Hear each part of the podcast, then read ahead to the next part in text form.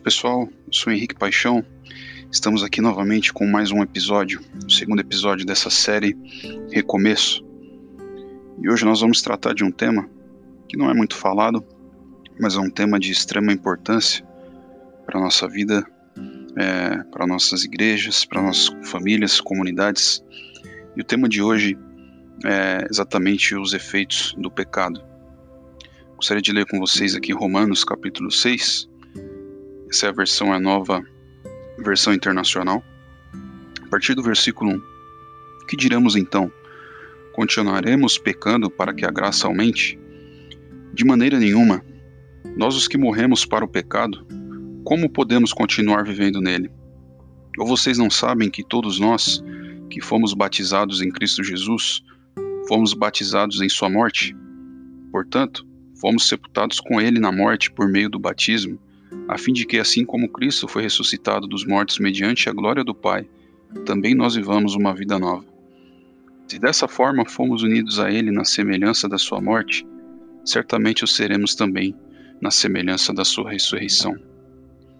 Essa passagem, Paulo aqui expõe de forma é, muito excepcional, com a sabedoria que o Espírito Santo e Deus ali lhe concedeu, é, benefício enorme que nós temos em Cristo Jesus. Assim como Jesus, ele morreu, né, por nós, pelos nossos pecados. Ali pelo batismo, nossos pecados estão mortos com Jesus. E também através da ressurreição de Jesus, nós também ali fomos ressuscitados é, mediante essa glória, para que nós possamos viver essa vida nova. É muito interessante é, que nós vivemos em um, em um mundo hoje de conformismo em muitas situações, né? É, temos aquela passagem que diz: Vinde como estais, mas também temos a passagem que relata várias passagens, né, que relata a questão da transformação do homem, e isso não é tão falado hoje. Muito interessante também nós pensarmos com relação aos efeitos do pecado. Uh, isso impede com que nós demos fruto, impede com que nós vivamos uma vida plena, impede com que nós tenhamos uma comunhão mais plena com os nossos familiares, com cônjuge, com amigos. E uma vez que isso vai se impregnando, nós vamos nos tornando escravos, né?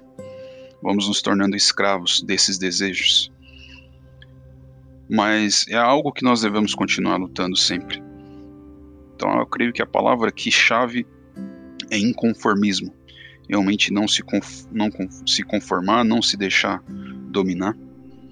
Nós temos uh, alguém que já venceu isso por nós e nós estamos hoje não debaixo da lei, mas sim debaixo da graça. E eu gostaria já de ler aqui o versículo 15 do mesmo capítulo, capítulo 6, que diz: Então, vamos pecar pecar porque não estamos debaixo da lei, mas debaixo da graça? De maneira nenhuma. Não sabem que quando vocês se oferecem a alguém para lhe obedecer como escravos, tornam-se escravos daquele a quem obedecem, escravos do pecado que leva à morte ou da obediência que leva à justiça. Então aqui Paulo ele coloca um ponto de decisão. Né? Nós vamos nos tornar escravos de, alguma das formas. Com certeza o pecado vai nos levar aí à morte e a justiça aí nos leva à vida, à obediência. Né? Então, nós aí que já fomos outrora escravos do, do pecado, passamos a obedecer de coração os ensinos de Jesus, temos a possibilidade da vida, temos essa liberdade. É, então é algo que realmente nós temos aí que a cada dia lutar contra o velho homem, lutar contra os desejos. E falando um pouco de algumas ferramentas que podemos usar, principalmente, principais: devocional, a oração, a leitura da palavra. São coisas simples, mas que não podem deixar de fazer parte do dia a dia.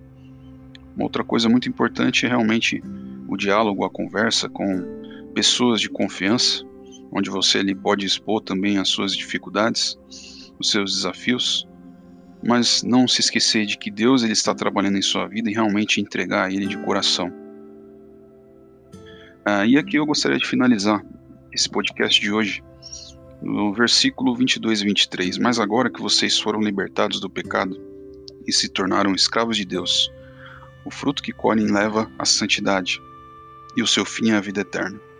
Pois o salário do pecado é a morte, mas o dom gratuito de Deus é a vida eterna em Cristo Jesus, nosso Senhor. Nós sabemos que há esperança em Cristo. Então, se você de repente tem sofrido com algum pecado, com algo que tem dificuldade em deixar, saiba que Jesus pagou o preço por isso. Não deixe de buscar a libertação, o seu perdão, de confessar a Ele, buscar ajuda na sua comunidade local, seus parentes, seus pastores. Mas é algo que nós devemos a cada dia falar, que realmente os efeitos do pecado nos levam à morte. Mas graças a Deus por Jesus Cristo, que nos traz a vida eterna.